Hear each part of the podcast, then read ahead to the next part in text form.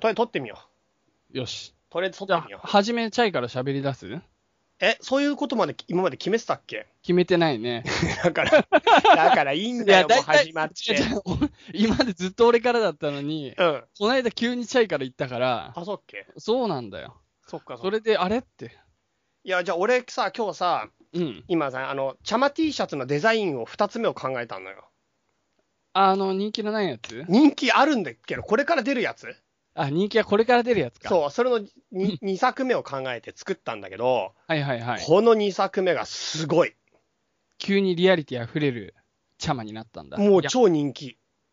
超人気って何なんか、このチャマ T シャツ今日1枚さ、自分で試作品を着てたのね。はいはいはそいし。たら、今日うちの母親に、すごい、そのシャシャツいいねって言われて、母親だから、ね。母親がね。 で、欲しいって言うんだよ、母が。欲しいっていうのあのそクう。ーそルれなおで客、様が。そうかって感じだったんだけど、まあでも、それはそのままにしといたら、次、うちの妹の旦那に会ったの。まあ、妹と妹の旦那に会ったのよ。はいはいはそいし。たら、その旦那さんからも、おしゃれですねって言われて。義理の弟だからね。そう。いや、でも、 うん二人中二人に褒められたの。まあ確かに。そ見う。てそれみれでば、うわ、これはいいね、来たなと思って。したら母親が、うんなんかちょっとさっき欲しいって言ってくれたし、試作品としてはちょっとミスプリントしてるのもあるから、ミスしたのでもよかったらあげるよみたいな感じで、うんうんそし、たら、うあの、いやあの欲しいって言うから、一番あげたんだよ、母親に。はいはいはいそし。たらなんか母が、すごい嬉しいとか言って、うん早速着ようとか言って着てくれたの。うん。まさかのペアルック。 母親と。そう、そう。なんかすごい微妙な雰囲気になっちゃって、なんだこれはと思って、まさかの母と ペアペアルック。 だから、着なきゃいいんだよ、チャイが。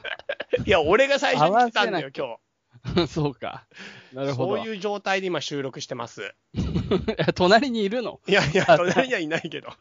あ、そうですか。はなるいほ。どね。長いいや、もうですかね8月、8月ですよ。本当に。もう夏休み始まるって感じかな、お盆になると。うんじゃあちょっと気楽な感じで聞いてくださいっていうことです。始めますか。な、始めましょう。はい。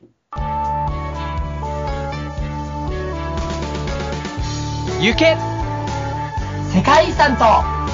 雑学の旅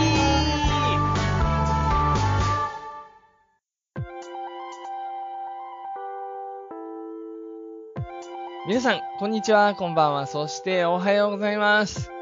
元気はつらつゆすです。姿勢を意識してるチャイです。あ、姿勢を意識してますか。はい。僕もまあ猫背なんで気をつけてますよ。なんかあの、姿勢を良くするためのクッションとか椅子とかいっぱい売ってないうんうんうんうん。ああいうの最近ちょっと買ってる。へえ、なんか背中の、なんだ、背当てみたいのは、僕も車にも会社の椅子にもつけてるけど。なんかもっと、なんていうのかな、お尻が座った時点で、なんか座骨が立つみたいな。強そん制なクのあんのッションみたいなのなんかあって、うんうん、うん。あとはなんか歌川くんが使ってた S 字の椅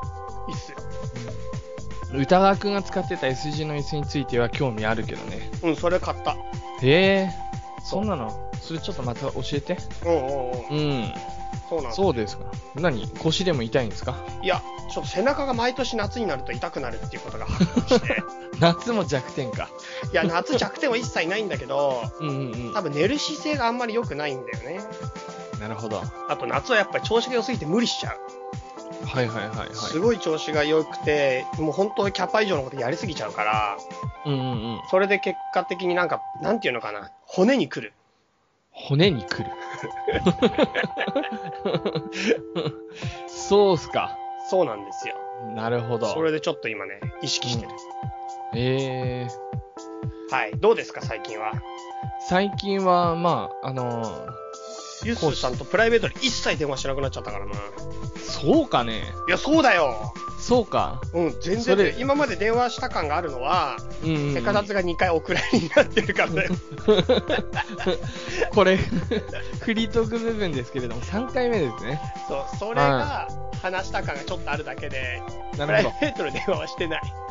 最近はね、じゃあもうなんか、大したことないけど、仕事中にね、あの、僕、しご久しぶりに犬に噛まれた。え、それすげえ。今の時代だとやばいやつだよ。めったにないよね。今の時代は相当やばい。いやー、なんかね、あの、まあ、僕の街っていうのは、中には、あの、犬の隣人もいる町の方に、あ中の、には避難してる人もいるわたまけに犬の人がいでるすよ。近くの。隣町に原子力災害に、まだ、未だにこう避難してる人もいて、で、その人たちでも、町に戻ってこようって思ってる人は、この犬とかは、その、んまあ、中にはっていうか、その人だけだと思うけど、犬は実家に置きっぱなしなんだよ。で、長いリードで、結構庭の中は自由に動けるようにしといて、え、なになにそれはに避難してる場所からリード繋がってんの違うわ長すもう、やりたい放題だな。長すぎるなぁと思って今。 そんなことない。自分は隣町にいるんだけど、あの、一日に一回餌やりに、あの、実家の方に戻ってきて、この町の方に戻ってきて、そう、犬に餌やって、ひ日中、それ以外の時間は犬は一人で留守番してる感じになってるわけね。でもその、その首のところのチェーンが外れて、家の近所でこう、走り回ってると、まあ、近所の人から通報があったわけですよ。え、犬の近所それとも人の近所犬、そ犬のの、近所になんで人が住んでんの犬の毛だってあの大半の人はもう町に戻ってきてるからだけどなんでじゃあ、あその人は戻ってきてないんだ。その人はそうだって原子力災害は繊細なところだから、うん気にする人は未だに戻ってこないし、もうあの除染が終わって大丈夫だって人は、まあ、戻ってきてるからちょっとそういうまちまちなところがあってうんでそれでその周りの人から犬なんとかしてくれって言って僕駆けつけたわけですよ、で犬いたので想像よりちっちゃくておうまあ、はっきり言って楽勝だなって思ったんだよ。うんうんで、しかもすんごい人懐っこくて、足とかにさ、なんか、はっはっはっはみたいな感じで来るから、そこれれ人懐っこい証拠なのいや、なんかもう逃げ回るような感じでもないし、警戒してる感じもないから、うんこれ捕まえられんだろうと思って、一応手袋はしてますよ。うんだから、こう、しゃがんで、うん犬と同じ目線までしゃがんで、すごいね。で、手とかも、あの、手のひらじゃなくて、手の甲を見せるような感じで、ゆっくりこう、手を伸ばしていったの。うんそしたら、いきなり噛みついてきて、その状態で。うん。その状態で噛みつく犬っていないからね、普通。そうなのいないいないいないいない。意味がわからない。本当に。うなんかね、その近所の人の通報があった時に、ん。うん。この犬は噛むっていう噂があるから、ちょっと捕まえられないとは言ってたんだよ。うんだか、らけ、かなり警戒していったんだけど、見た目があまりにも、うん、うん、あの、可愛いらしい感じだから、うんそんなわけねえだろうと思って、ただ、こう、そーっと行ったら、もう手の甲にガッて噛みついて首ブンブンみたいな感じで、ただごとじゃないなと思って。まあ、その後、あの、結局餌ですんなりと檻の中入ってったんだけど。うん、うん。え、それ飼い主に届けんの宅急便かなんかで。いやいやいやいや、もう一度あの、あ、違う、その檻の中に入れた状態で、飼い主に連絡して、うん。飼い主に引き取ってもらって。ああ、そうなのそうそうそうそうそう。そっかいやー、びっくりしたな。あの、かん俺、もうムツゴロウさんの気持ちで行ったのに噛まれるんだと思って。ムツゴロウさんも噛まれてたもんね、だって。気持ちの問題じゃないでしょ、それもう。相手の都合だろ。そうか。こっちのマインドじゃねえだろ、噛まれるかいやー、でもなんかこっちがすんごいビビってたりするとさ、う向こうもさ、その恐怖が乗り移るとか言うじゃん か。そんでなんかそう、そういう感じじゃなかったんだけどな。そう。やっぱ伝わらない人相手はいる。それを学んだ。ら。うーん、まあ、そのぐらいで、あとはね、もう本当に平穏な毎日ですよ。そうか。はい。チェイ君、なんかありました僕うん。僕でも、せ前回なん、あ、前回、セカダツ休んだんだ。そうだよ。あ、だから、そうそものすごい長い間じゃ、久しぶりじゃねうんそううさ。わ、どっから話していいかわかんねえ、もう。いやいや、そんな、一連のストーリーがあるみたいな言い方してるけど、 なんかあったのいやー、これすごい、そうだね。せ7月の、そうか、2ヶ月ぶりなんだ。そうだ、いつもお適当におむついたこと喋ってるじゃん、この冒頭は。うん、そう。うんうんそうだね。瀬戸内国際芸術祭にこれから行くよ。うん。そうだね。7月の今末ぐらいですけれども。そうそう、今から行こうかなって感じでいるのと、うんうんあとでもなんかね、チャイチャイ会この前やったね、そういえば。あーっていうか、あ多分この2ヶ月の間に多分 2, 2回ぐらいやったかもしんないね。結構やってんね。ねうん。え、久しぶりに会って、うんうん。まあ久しぶりのメンバーも、あと新しい新しい人もいて、はいはい。でチャイチャイ会って名前がダサすぎて変えたいんだよね、俺、違う名称に。ずっと言ってたじゃん、俺。そう。うん。それをだから今ちょっとね、募集してるツイッター上で。いや、ツイッター上やばいよ、本当に。つあのー、チャイチャイ会っていう名前がダサいっていうので、うん。チャイがツイートして、うん皆さんがこう意見出されてるんだけど、うん。なんか全部あんま変わんないっていうか、 あの、なんていうの、みんみんなチャイチャイ会に寄せすぎっていうか、ああ、そうだね。もうガラッと変えた方がいいよって何にしよう僕は思ってるけど、ちょっと盛り上がってるから、ちょっと口挟めなくてさ、マジか。この場で言っちゃうとちょっと逆に失礼なんだけど、でも最近ツイッター上でのさ、みんなのなんかネットワーク感よく、すごい良くなってきてないそうだね。すごいみんな確がかにみんなで反応し合っうん。て、いい感じになったよね。確かに確かに。俺ももうちょっと加わっていかないと。ねうん。え。歌川くんがちょくちょく加わってんの知ってるああ、はいはいはい。歌川あそくうんがたまにツイートしてんのとかね。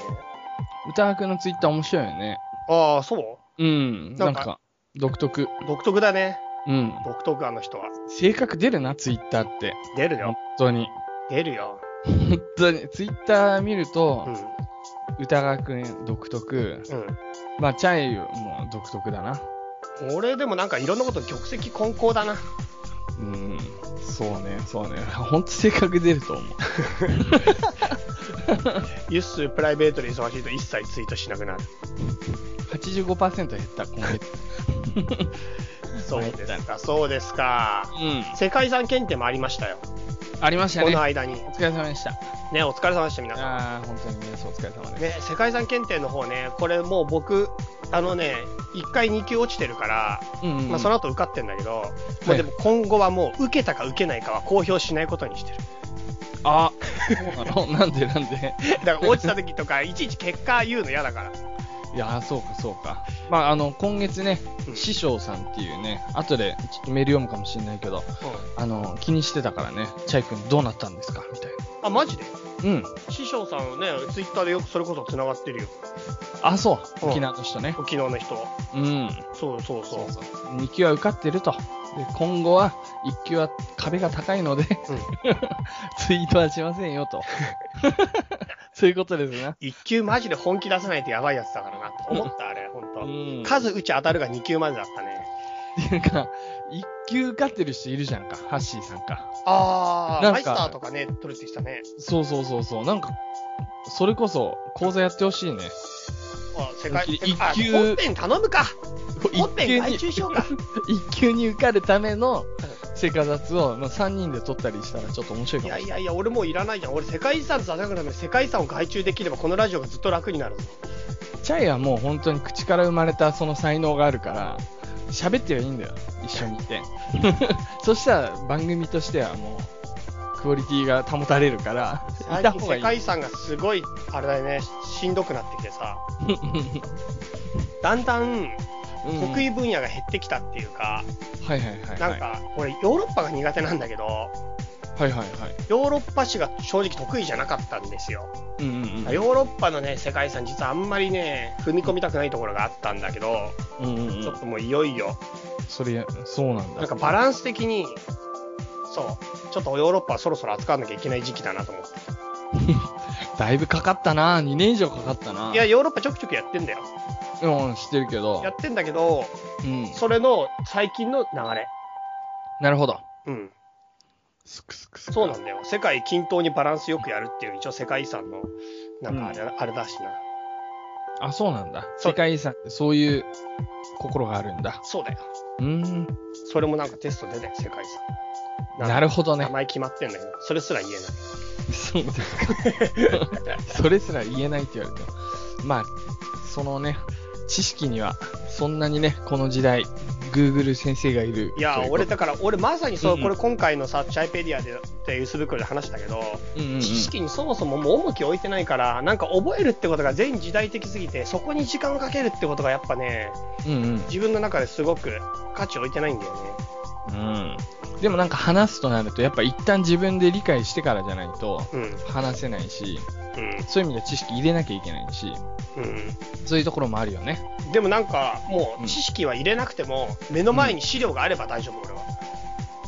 なるほど。まあ、よく、その差がよくわからないけど、まあ、なるほどね。そう。そうですか。じゃあ早速今回もや、やりますか。やりましょう。うん。う。はい。楽しみにしてますよ。はい。はい。では、本日紹介する世界遺産いきましょよっしゃう。キンデルダイク、エルスハウトの風車群おー。ということでいきます。まあ、これもドメジャーだな。そうなんだ、全然。えもうメジャー中のメジャーね。まあもうね、名前は知らなくても見たことはある。ー、見たことはあるうん。あの、写真をってこと絶対に見たことあ映る。像とかうん。ハウステンボスえみたいなこと風車群って。これはですね、オランダですよ。オランダの風車の写真見たことあるでしょ。あのー、あれか、ドン・キホーテが立ちそう向かそうったそう、よそういみうたやいつな。。あれはおあの、あの、ここじゃないかもしれないけど、そうういんう。うん風車の写真。はいはいあれですよありますありますインテル大工。確かに、あれが今現存してるっていうのはすごいことだね。うん。この今のエコの時代にまあそうだね。見直されてるから。うん。そう。まあちょっと今日はね、もううんキンデル大工どころかね、4つの世界遺産を一気にやろうと思ってるんだ。珍しい。うん。うん。なぜかというとですね、はいはい。まあオランダという歴場所がうん。極めて得意な土地であったと、ほうほうほう。うん、いうことで、この得意な土地、どういう土地だったのかというと、オランダって正確にはネーデルラント。うん。名ネ前イがルランドね。うん、ネーデルラントはうん。どういう意味かご存知ですかネーデルが住んでる国。ネーデル人の、あ、北の国かな。いや、違う。なんか北海道え、みたていな。か、オランダって英語でなんていうのネザーランネーデルランドだね。ド。うん。そうだね。。うん。これね、低い土地っていう。あ、そうなんだ。うん。あ、そうですか。そうなんではいすよ。で、オランダというのはすごく低い土地でね、はい、うんうんうん。国土の約30%が海面より低い。うーん。で、知らなかっそうそうそう、まあ、正確に言うと、もう27%が現段階でもう海抜で0メートル以下、た。えー、もう全然意味がわからない。そう、で、水はけが悪く、湿地帯が多くて、もうそうな本るね。当に使い物にならない土地なんだよ。それで水車なのか、風車というか。そうなんです。こここは、ですね、うん、実、はオラオランダというのはですね、こういう言い方があるんだけど、うん。あのね、世界は神が作った。が、オランダはオランダ人が作った。ああ、なるほど。そう、それぐらい人工的に干拓をし続けて、干拓をしてしてして、やっとのことで国土を作ったっていうのがオランダで、うんうんうんこの、国土を作るまでの歴史っていうのが、まあ、はっうん、きりとオランダのもうすごい重要な歴史なんだよね。なるほど。うん、はいはいはい。ということで、その人類が、人類とかオランダ人が、うん、この自然環境の聖地を干拓していくっていうところに伴う世界遺産、同じ関連する世界遺産として4つあるので、はいこれはをいは一い。気にやっていこうかと思うんだな。なるほど。はい。はいはい。まあちょっとそうだね、どれぐらいだからね、あのーオランダっていうのはね、大変だったかっていうとね、うん。あのー土地自体がうん。紀元前700年頃から海の侵食作用が目立ってきて、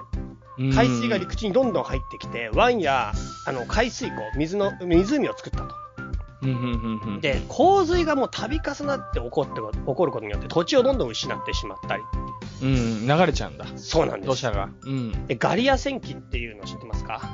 書物あ。ほんと名前だけしか聞いたことない。うん。これはですね、うんカエサルっていうしローマの将軍がガリア地方に、ガリア地方ってここら辺の方あの北の方なんですけどヨーロッパのうん。あの戦争に行った時の記録を取ったものなんですようんうんうんうん。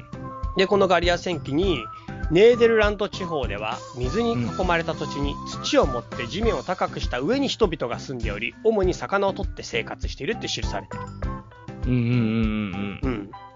でローマはその土木技術をどうローマの土木技術を導入して治水工事や堤防工事なども行ったけどうんうん。ローマ帝国滅亡後はその種の工事は行われなくなって、うん、まあ、洪水や浸水がすごく繰り返されてしまい、うん。あのー13世紀に入ってから本格的にうん。この土地を干拓するっていうことが行われていくっなるほど。ていうことなんです。ローマ帝国じゃなくて自分たちの手でやっていくってことな。まあ、オラン住んでる人たちのね、うんうんうん手でやっていくってことなるほど。なんですね。はいはいはい。はい。で、まあそうだな、ちょっと世界遺産っていうところでどんどん行きたいと思うんだけど、まず一つ目扱いたいのが、ベームスター干拓地。うーん。これはオラオランダ王国文化遺産1999年登録、登録基準1、2、4うん。ということなんですけど、はいはい。これはオランダの干拓地の走りと言われてます。うーん。アムステルダムの北約 20km にあるベームスター干拓地は17世紀初頭に作られたオランダ最古の干拓地。そうっすか。はい、いろんなことが繰り返されてましたが、まあ、とりあえず干拓地として今残ってる、まあ、これものなんですねうんうん5年の歳月をかけて約70平方キロメートルに及ぶ内海を排水用風車で干拓した土地、うん。うんうんうんで正確な測量により整然と区画された農地となったとうん。うん。で長方形の区画はそれぞれ 180×900 メートルに分けられ区画の周りには全部で47のすふ水車うんまあ、水車ね水車を備えた水路や堤防道路なども計画的に配置され美しい景観が、うえーと作り出されたとなるほど。でこの干拓事業っていうのがオランダだけではなく後のヨーロッパにとっても大きな影響を与えたと言われうていんますうんうんね、うん現在も活用されているうん。はいはいはい。というところが1つ目なるほど。その次にちょっとですね扱いたいのはうん。これですねキンデルダイクですよ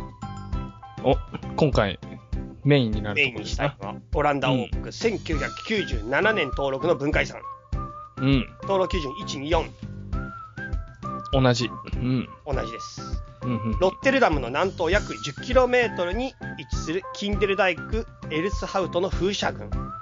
うーん。れは18世紀に建造された排水用風車群である。うんうん現在、田園に立ち並ぶ風車は19基。うん。うん。この、この水とね、湿地との戦いを繰り広げた人々のうん創意と歴史と工夫、工夫か、工夫の歴史を今に伝えてるよ、うん。なんですね。そもそはいもは、風車というのはオリエントに起源を持つ構造い物。うん。うんオリエントというのは中東です。そうですか。はい。12世紀頃、十字軍によってオランダに伝えられたと言われています。なるほど。もともとは製粉用ね、小麦粉を作うんるうんだうっんたんだうけんど、やがて排水用に改良され、18世紀半ばに排水用風車が作り始められたと。うん。この風車によって、水害を防ぐだけでなく、うこんの。湿地帯を農地や牧草地に変えて、オランダを農業大国に育て上げる役目も果たしたと。うーんすごいね。排水うん、そかなりパワーがあるんだね。かなりパワーがあるでしょう。 19機とかです。あ、いやいやいや、 19機だ当時は1万基あったんだよ、オランダ全あ、土で。そうなのそうだよ。それでそうか今オランダ全土で1万機あった風車、要するに風車大国だったんだよ、本当は。うんところが今、大体1000機ぐらいしか残ってないんだけど、うん。うん。その1000機ぐらいの風車って点々としてるのよ、オランダ各地に。別に観光用。用としてポツリポツリとしか残ってないの。なるほど。で、このキンデル大工に至っては、うん。その中の19機がまとまって現存してるから、うんうん。すごく、なんていうか、見応えがあるよっていう。確かにね、今写真見てるけど、うん。いいね、この風景が。見たことあるっしょ。いや、初めて見た。マジでこの感じは。うん。本当かよ、こ れ。すげえ有名だぞ、キンデル大工。おうんなんかいいね、このジブリ感。ジブリ 感、ジブリ感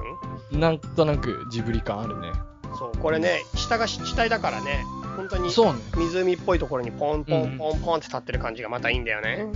この夕日が入るみたいな感じで、いいですね。いいでしょうん。う。この風車の羽、1枚14メートル、うん。 4枚の羽が十字形につけられてると。そうだね。そううん。この羽から得た動力で歯車を回転させて水を低地から高地へ移動させると。うん。はい。なんか、で、まあ、そんな感じなんですけど、うキん。ンデルダイクにね、ちょっと関係して、キンデルダイクってそもそもどんな意味だ、そんなのわからないよ。これですね、小さな子供の堤防って意味らしいよ。もうそれ絶対わかんないよ。で、でも、キンダーってあるじゃん。うあー、なるほどね。キンダーガーデンの。ん。なるほど、なるほど、なるほど。そういうことですか。そうなんですよ。うん。ここはだからね、なんかね、でも、どうしてそうなったか名前がよくわかっあの由来はよく分かってないみたいなんだけどうんうんなんか堤防ができた後も大洪水が幾度となく起こって、うん。そんな時にゆりかごが一つ流れ着いたんだってここにうん。それに由来してると何が地名の由来になるかわからんな。わかんねえんだよねうん。はいそういうことなんですよでうんまあそうだなあのーここはとにかくでもその今さっき全オランオランダ全国で 1, 万基って言ったけどこのキンデル大工だけでも100基あったのね、はいはいはい。風車はで今19基になってるんだうん。でなんでこんなに風車がどんどん減ってったかっていう話確かに。だってね干拓し続けて、まあ干拓が終わったって話もあるかもしれないけどこれは新しい力が生まれたからなんですよ、そうだろうね。はいそれは何でしょうか蒸気ですか。そうですよもうまさに産業革命うん。蒸気っていう蒸気水上げポンプ場っていうのが、まあ、どんどんできてきて、うんうんうんはいはい、はい。これによって実は風車ってどんどんどんどんなくなっていくんですね。なるほどとい。うことで本日紹介する3つ目の世界遺産、うん。 DF バウダ技師による蒸気水上げポンプ場。 なんか、なんかさ、もう分かりやすすぎないそう説 もう、誰が何をしたまで、そこまでいっちゃう。そううん。オランダ王国文化遺産1998年登録の登録基準124うん。これは20世紀前半に水利技師 DF バウダによって建造されたヨーロッパ最大の規模を誇る排水施設うん。オランダには当時700箇所のポンプ場があったが1920年に完成した4機の蒸気エンジンが並ぶこのポンプ場はその集大成うん。で、まあ、同時にここは機械室や回廊のインテリアなど20世紀を代表するインダストリアルデザインの恒例として評価が高いえー、ということなんですよ。なるほど。DF バウダ。うん技師ね。ね、そうそうですか。なんですよ。うん。まあ、最後にもう一個言っちゃいましょうんう。。スホクラントと周辺の干拓地。オランダ王国文化遺産1995年登録の登録基準35。うん。うんここはですね、アムステルダムの北東約60キロにスクスホクラントと呼ばれる地域があると。うん。うん。うん1932年に作られた全長 30km のアフスライト大堤防によって海没の危機を免れ農業用干拓地へと生まれ変わった地域だと堤防になってくるのここは堤防ですここは堤防うん、うん。そうなんですねここの地域は15世紀後半までは半島だったんですが海水の浸食により切り離されてなんと島になってしまったとうん。さらに19世紀半ばには海没する事態に直面うんうんうん。そこでゾンゾンこの湾湾をなすゾイデル海を堤防で塞いで淡水湖にしてしまいさらにその一部を農業用地として干拓うんこの工事によって総面積2200平方キロメートルという広大な面積の工事が誕生し一帯はオランダの新しい州フレボラント州になりました なるほど。はいはいはいはい。今、なんかね、地図で見ると確かに土地になってるね、完全に。ううんん。でもさ今の干拓地話でね聞いていくとさ、うんマジでオランダがあらゆる手段あらゆる手法を用いて干拓をし続けてしかもその干拓してた技術や工夫や思いがすごすぎて世界遺産にどんどんなっていってるっていううん。オランダというものがどういう土地なのか分かったでしょいやー、全然知らなかったね。オランダの。うん。オランダの秘密オランダの強さ。そうここにあり。オこラれンで技術が相当、かなり進むでしょうね。こんな蒸気機関とか、いろいろやってたら。オランダの干拓手法はヨーロッパさらに世界各地に影響を与えて日本の干拓も明治以降はオランダの強い影響を受けていると言われている、なるほど。うん、なるほど、なるほど。ということなんですねうん、うん、うん、うん。すごいでしょ、今日はだから知ってほしいのは、うんオ。ランダはオランダ人が作ったってこと。 それ、聞いた。 なるほど。そう、まあ、オランダのうん歴史は、まあ、まさにうん干拓の歴史であったということで、うん。いうことだ、それが世界遺産と残ってる。そうですか。はい、はいはいはいはということですかね。い。まあ、うん見た目的にとにかくキンデル大工の風車はすごい有名だから、一回ちょっと見てみて、興味がある人は行ってみるといいかもしれませんよ、うんうんうんうんうん。なると。世界遺産としていいんじゃないですか。ほど。はい。というわけで、世界遺産のコーナーでした。チャイペディアとゆす袋のコーナーいや、これ久しぶイりな気がエーすイるお久しぶりです皆さん、こちらのコーナーはですね、なはい。ウィキペディアよりも詳しくチャイ君が解説、そして Yahoo 知恵袋よりも丁寧に親身になってユスが相談に乗るというようなコーナーです。うんでもなんか、ユースより俺の方が親身だっていう話があるよ。誰だそれをチャイに言っているやつは誰だまあでもね、まあ、場合によっては、ね、ユスの方がチャイ君よりも詳しく解説する時もあるかもしれまなあいしね。、逆にだから、チャうイ、んチャイ袋に、ユースユスペディアとチャイ袋になる時もあるってことだね。可能性としてはね、はいそういうことにしましょ可能性ラジオ。はい、やりましょう。う。はい、そうですか。じゃあ、チャイ君ありますかはい、じゃあ僕の方からいきましょう。うんうんソラリンさんからです。お以前メッセージ紹介していただいたソラリンです。ソラリン。ソラリンは女です。ソラリン、あの、航空会社勤めてるって人で。そうそうそうそうだそうだ、ソラリン。うん、うん。これちょっと、これだけ伝えたかった。これ、なんか質問があったかもしれないけど、なかったかもしれないけど、うん。ソラリンは女性だって。なるほど、よかったな、チャイ。よかった。なんか嬉しいん だろなんだそ の、そこの立ち位置。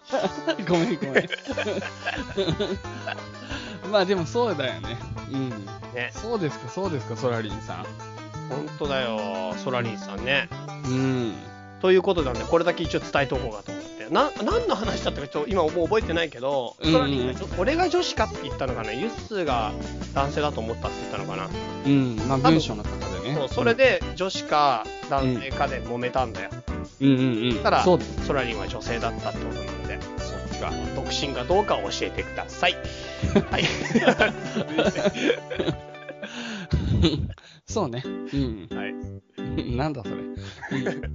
じゃあ、なんか まだあんのいやいやいや、ユス袋とチャイベディアはもう俺、実はあんまり選んでないから、ユスマジでどんどんどんどんいいよ。はい、ありますよ。はい。えー、っとですね、チャイさん、ユッスーさん、こんばんは、靴下と申します。靴下ね、靴下。靴下さ靴下っん。て歌が分かってる猫の名前じゃないから、昔飼ってた猫の靴下だ。すげえ名前にしたな。う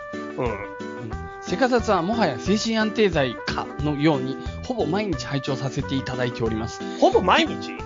はい。それさ、気分ちょくちょく聞くんだけどさ、 うんほぼ毎日聞くって、すごいよね。えーまあ、寝る前とかに聞いてくれたりするパターンなのかな。えー精気分神が安沈定剤むの代わりに言ったって聞いてるでしょそうだね。俺、精神安定剤飲んだことねえから分かんないんだよ、この感覚が。 まあ、ともあれ、気分が沈んだ時などにお二人の声を聞くと心が静まります。すごいなチャイさんの知識の豊富さにいつも驚かされますし、ユースーさん、本当聞き上手で、なんて素敵なコンビなんだろうと毎回思います。ありがありとうございがまとうすご。ざいます。そして何より私はなりきりインタビューがたまらなく好きででしょす。チャイさんの無茶極まりない質問にまず目が飛び出てう、んその質問に対するユスーさんの想像力や世界観が度肝を抜かれます。もまあ、っとこれやりたいね。もっともっと聞いてみたいのです。変人ですいよ、やね。いやいや、だか笑らそれ俺本当になりきりインタビューやりたいって言ってんじゃん。みんな言ってるよ。やろうよ。いそうだね。やろうよ。今日やろうよ。後半で。今日用意ふすざるけ。用意する。ちょっと待った。それは本当に落 ち着け。えーそれで、えー前置きが長くなってしまいました。質問があります。はい。前々からずっと気になっていたのですが、なかなか人に聞けず自分の中で温めてきました。思い切って投稿します。守護霊についてなのですが、私はその存在を割と強く感じています。おう物事の引き寄せや事故の回避など運がいいといえばそれまでなのですが私にはそれが誰かのおかげであるかのように思えてならないのですそこでもし守護霊が存在したとして私が原付に乗っている時などはどうやってついてきているのでしょうか徒歩や自転車の時はついてこれると思いますし車なども一緒に乗り込めると思うのですが原付は割とスピードも速いですし2人乗りできる余裕はシートにありませんどう思われますかよろしくお願いしますうん。これあれだな。俺よりと思いきや、ゆっすーが答える質問なの、これ。いや、そだうっですてか、そうでしょ。これさ、要するに、守護霊についての真面目な質問かと思いきや、これはゆっすーに対する振りだよ。 ええうん。俺割と真面目に考えちゃったよ。マジで。うんちょっとじゃあ、ユッスーさんの答えから俺、これはぜひ聞きたいな、俺は。ユッスーさんの想像力や世界観にどぎも抜かれますって書いてあるからね。ごめん本当本当にねあのその肝を冷 やすになるかもしれないけど、はい盛り上がったところはい。僕守護霊ってあんま信じてないですよはいはいはい。うんであともしいたとしてもそれを守護霊を物理的な感覚うん。生実際する生命体みたいな感覚で捉えると、まあ、こういうことになるよねこういう疑問になるよねうん。フうんだからもうちょっとファンタジー的な存在でいいんじゃないですかねァンタジー。そう、なんか自分の体と、なんていうのかな、距離を、なんていうのちょっと斜め後ろにいる感じを想像してるのかな。斜め後ろちょっと上ぐらいに。うん。それ想像しちゃうとさ、やっぱすごいさ、人に絶対見せられない恥ずかしいこととかしてるときあるじゃん。う何例えば。えー、言いたくないなぁ でで、あるだろわかんねえけど、でなんか知んないけど、足の毛とか抜いて、なんとなく食べてみたりとかすしたとして、仮にね。か 食べてる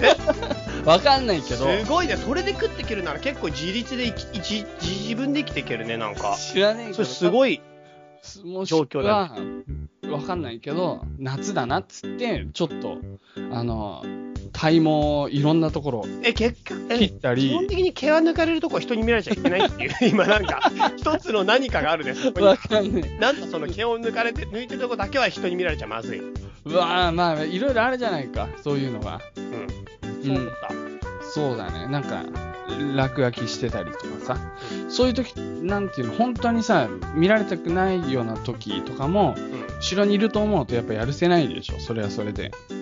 やるせない。うん。やるせそう、だから都合のいいよう解釈でいいんじゃないか。でも感じてるんじゃないの、その人は。あ、そう。うん。だからやっぱ時々感じるぐらいが一番いいと思う。なんか、ちなみに僕、運命についてうも、ん。運命論者じゃないんですよ。なぜならば、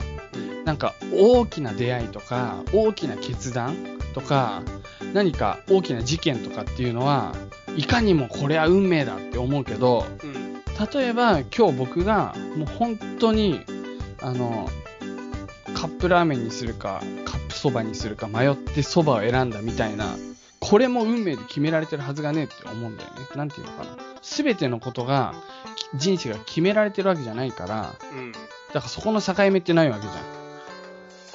え、今、ごめんごめん、ちょっと待って、文脈が今全然わかんなくなった。ん。今、あ、そうですか。その何守護霊の話だよね、今。要はだからなんか大きな出来事とか要は何かあった時にそれを運命と感じたり何か大きなことがあってそれ救われた時にそれを守護霊のおかげだっていう風にあのそういう時だけ登場するものっていう風に想像するべきだと思うんですよで原付とか乗ってるかど時とかってもう一番どうでもいい時だからその移動してる間とかそういう時はもう存在しないうんなるほど運ね。命も守護霊もそれでいいんじゃないですかねそうか、まあ、俺もちょっと守護霊についてはね、正直あんまり感じないし、うんうん信じ信じるっていうほどのことは何もないんだけど、一切。うんまあ、例えば、どこに乗ってるかって問題については、うんうんうん多少物点を引いてみま しょう。中央鏡だな。中央鏡っていう経典があるんだけど、だなって言われても全然ピンとこないけど。えっとね、同生同名っていう神がいると言われていて、うんまあ、展開の 人なんだけど、この人たちは何をしてるかって言ってね、その人の良い行いとか悪い行いを、エンマ大王にいちいち報告しに行ってんの。なるほどっ。ていう人たちがいると言われてる。まあ、まあ、一つの仏教の子孫一つね。うんうんうん。それで閻魔大王に必ず伝えに行くと、この二人二人はどこにいるかっていうと、うんは肩、両肩の上にいるいはいはい。で両肩の上にいて、で、なんかこいつがいいことしてるって言ったら、そのいいことを片方の同床同名のと片方が言いに行って、うん片方はずっと見てる。で、今度交代交代。二人ともいなくなるのよ。なるほどなるいほいこど。と悪いことを交代交代で伝えに行ってるっていう、まあ、人たちがい、人っていうか神様がいるよって言われてるんだけど、はいはいはい。この人たち肩の上にいるから、うん。肩は結構有力かなって思 った。もし、ああ、いい世界観だな。その感じ。そう肩にしゅ天使がいるみたいな感じでしょそうそう、両肩にいるのよ。キリスト教で言えばそれで神様に一人が報告しに行ってそうもう一人はその間も監視を続けてるそみうたいそなうそうあとはちょっとしたアドバイスっていうかひらめきみたいなの耳元に言ってくれたりするかもしれないもしかしたらああいいねそう考えのきっかけみたいなのくれるかもしれないそういうのが、はいはい両肩の上に乗ってるって感じよそうすると原付きの時でも、まあうん基本的に肩の上にくっついてるから、まあ大丈夫、うんなるほど大ね抵のものは大丈そうだね夫、うん肩は空いてるね普段そ基本というわけですね。だからどこにいるかって聞かれたら、僕は肩の上かもしんないよって言っとく。なるほどなるほどうん。あと、サイズはかなり小さいだから、人間と同じぐらいの大きさじゃないね。肩の上に乗れるぐらいだ。インコぐらいかそうだね。両肩にインコ。 ユッス。すごい世界観だな、それもな。リストインコみたいな感じねイメージね、ああいいんじゃないはでいすか、。そんな感じですかね。あのしうんわかりましたはい。完全に解決したねクスしたのうん。完結しました。はい、はじゃあフリマニのコーナー行こ うかフリマニ超送ってくれてるからさフリマにすんごい送ってくれたのに、ユッス前回1個も読まなかったから ね。俺が全部読んだんだから、ね。違う違うそういう時があるのかと思ったのそういう時 が読む日が来るかなと思ってあのそしたら、うん、普段のコーナーに入ってきたからあ、じゃあもう、いいよ行きましょう行きましょうはい。えーアフリカで買ってきた不安定なじいさんの像がお焚き上げを欲している直ちにネームフリマニ、えー考えタイトルが考えること考えないということですね高校の時の国語教師は哲学者についてああはならない方がいいと言っていましたはい。大学の時の哲学概論の講師は C することはネガティブな行為、まあ、かん思いを馳せるというか考えることね試作することはネガティブだと言っていましたはい。昔少し流行ったポジティブ本の類では考えることをしない訓練をする落ち込んでいる時何かを考えることは厳禁負のスパイラルに陥るなど内容が大体共通していたので考えないことあ共通していた内容が考えないことを推奨している点でしたうん。考えること自体が良くない行為というのは今になって私も非常に納得していますうん。逆に考えることを推奨する人もいます逆に考えることを推奨する人もいますとにかく考えて考えて考え抜いて活路を見出すとうん。私自身考えないと何も見えてこない時期は確かにあったのでこちらも納得ですうん。チャイさんは思考の権限とでも言いましょうかブログを読んでいると時期によってはものすごい想念のようなものが私の体内に入り込んできて体調を悪くするほどですやべえな。チェイさん、どう思われますかということですね。この考える、考えないということについて。まあ、ちょ最初のこれ、タイイトルからいい。うんアフリカで買ってきた不安定なじいさんの像がお焚き上げを申し欲している直ちにって、わかる意味全くわからない。わかんねえの考えなかいこよとこれ考えないことにしてる。なんでだよこれさ、うん。ユッスーと一緒にアフリカ行った時に俺が買ってきたじいさんの銅像なんだけど、あれ木像を買ってきたの、買ったんだだけど。知ってる知ってる知ってる。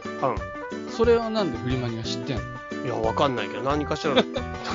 知ってんだけど、あの、あれがあまりにも不安定で、地震の時倒れんだよ、毎回毎回。で、はいはあま危ないから重くて倒れてきたら、い。そうね。どう硬しよいうか木とだ思もっんね。て、床に置いたりとかしてて、っうんうんうん。ていう話だと思う。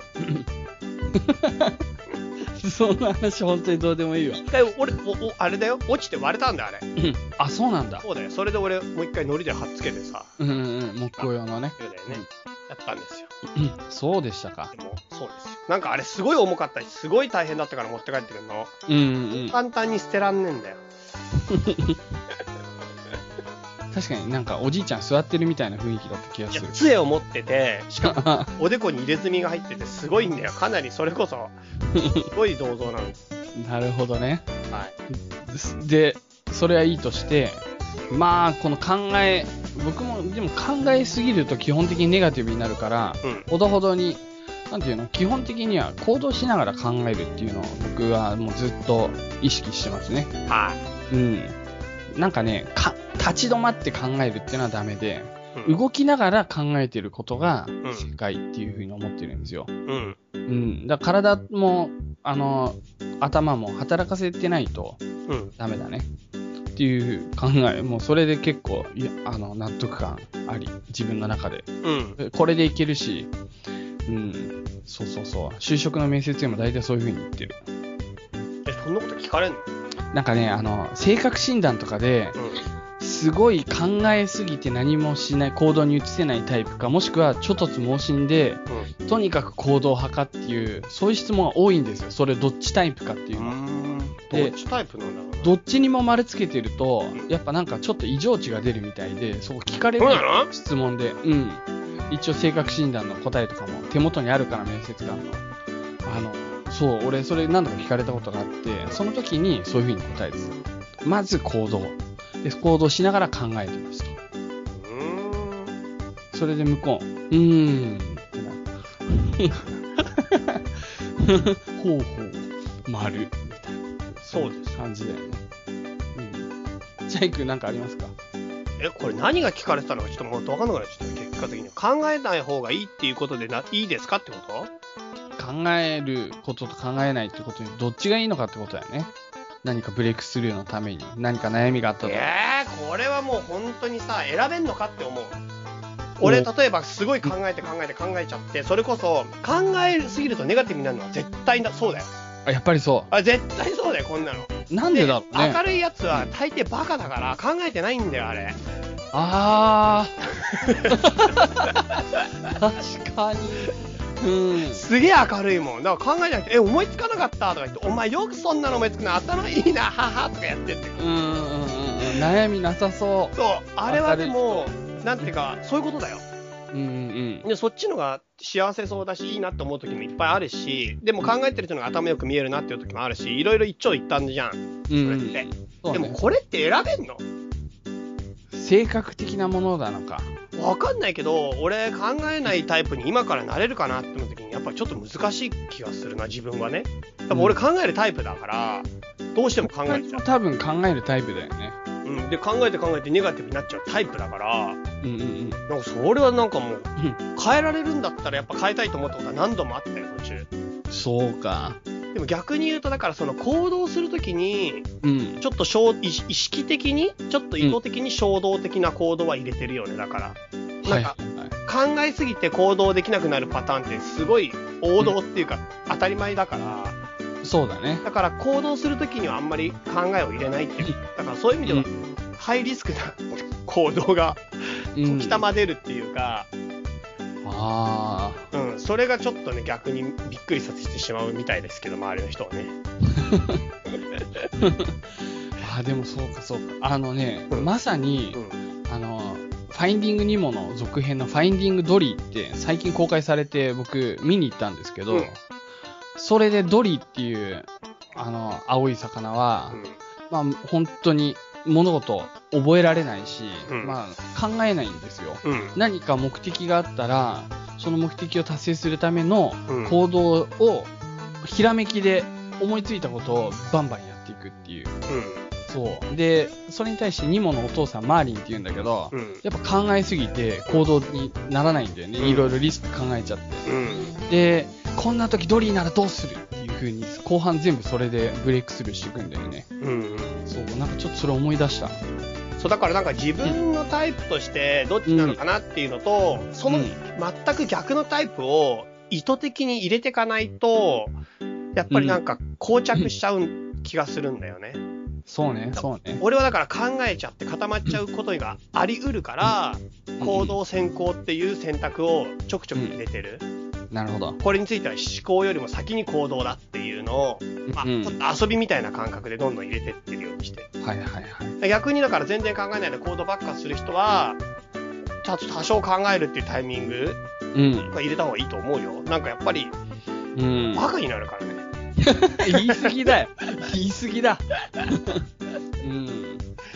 そうなんだ。かじゃあバカが別に悪いわけじゃないんだけどうんうん。でもなんかなんて言えばいいのか一緒なにいて楽しいから結構好きだね。楽しいんだけどうん共感するときにねうん。やっぱり少しネガティブな要素がないとねうん本当の意味で気持ちに寄り添うとことができづらいと思うんだよねはいはいはそういうところで共感力とネガティブはちょっと近いものがあるからい。悩みに共感するみたいなね。そう悩みとか苦しみに共感するでそういうことって結構深いところに触れることができるから相手のうん。だからなんかネガティブになることができるってことも実は良くてうーん。だから考えすぎるっていうことも別に悪いことばかりじゃなくてうん。うん、あるよねっていうふうに思えるし、やっぱうんうん。そういうのって辛いよねっていうのは、多分追体験できる、追体験には共感する力が育てられると思うよ。なるほど。やっぱ人間ね、すげえ大事な、なんていうかな、行為、共感だと思うんだよね。コミュニケーションの中でのものすごい重要なところの一つが。うん。うん。なるほど。そうそうそう。なるほど。だから、そういう感じかな、僕は思うわかりました。のは。はい。うん。これはね、いいテーマでした。フリマに、い いよ。うん、俺もいいと思うよ、これは。本当に。考え、考えすぎるとね、世界のこととか、まあ、本当に考えすぎると暗い思いになるけど、うんやっぱそこは主体的に明るくしていこうっていう気持ちもある考から。えすぎるとネガティブになるのは本当に多分真実だよ。うん。それを知ってるか知ってないかっていうことで、そうもうそなれんか俺も自動的にそうなるもんだって思ったらいいね。そう、なんか俺もだから一時やっぱ、俺も、もも本当にネガネガティブだから、うんうんうんうん。それってやっぱ考えすぎなんだっていうことで、でもそれにやっぱ気づくまでに、うん、本当にネガティブな人なんだって自分のこと思っちゃい続けてたけど、うんで、も一方で考えることもいいことだって思いもあってさ、この2つがまさかリンクしてるっていうのになかなか思えなかったからね。うん。うなるほど。